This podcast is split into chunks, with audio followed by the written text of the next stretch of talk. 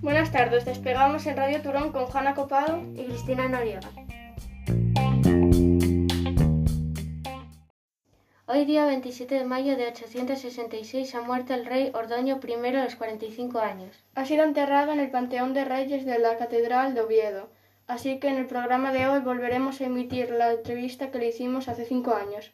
¿En qué año ha nacido? En el año 821, ¿Dónde ha nacido? en Oviedo. ¿Cómo se llama su padre y madre? Mi padre se llama Ramiro I, que fue el creador de las maravillas del Naranco, y mi madre Urraca. ¿Qué tal se encuentra de salud? No muy bien, padezco de gota y es bastante dolorosa. Su padre se convirtió en rey cuando murió Alfonso II.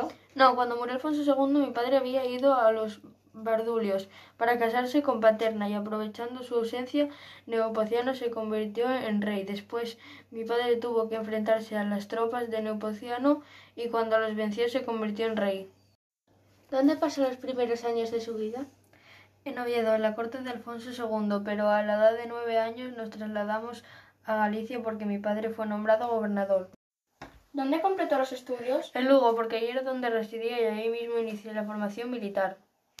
¿Tuvo algún cargo en Galicia? Sí, fui nombrado gobernador provisional de Galicia porque mi padre se marchó a las Bardulias para contraer matrimonio con su segunda esposa paterna. ¿Usted está casado? Sí, mi mujer se llama Nuña. ¿Tiene hijos?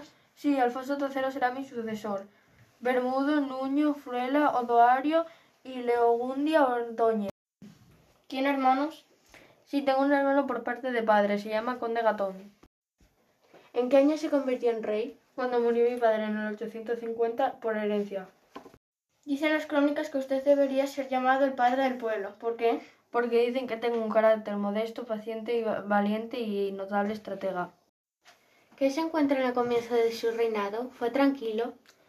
Para nada, pues me encuentro con el envenenamiento de la cuestión mozárabe en Córdoba, la rebelión de los musulmanes en Toledo y muchos cambios políticos en el Valle del Ebro. ¿Qué supone para usted la muerte de Ramón II? Bueno, pues aproveché su muerte para comenzar la reconquista. ¿Le dieron mucha guerra a los vascones durante la reconquista? Yo lo creo que sí, aunque se sometieron sin combatir cuando me vieron vencer una gran columna musulmana. ¿Qué han pillado durante la reconquista? El Valle del Duero, León, Tuy, Astorga, fortifiqué Amaya, establecí castillos fronterizos dando el nombre a Castilla. Durante esa etapa de victorias, ¿cuál fue su mayor fracaso? Fue la pérdida de mi hermano el conde Gatón en la batalla de Guadalcelete, donde no pudimos vencer el poder cordobés. Después de esta derrota, ¿siguió usted con su conquista? Sí, pues en Alberto derroté a Muza Banu Quase y conquisté Coria, Salamanca y dominamos el sur de Galicia y Baches de León y Castilla.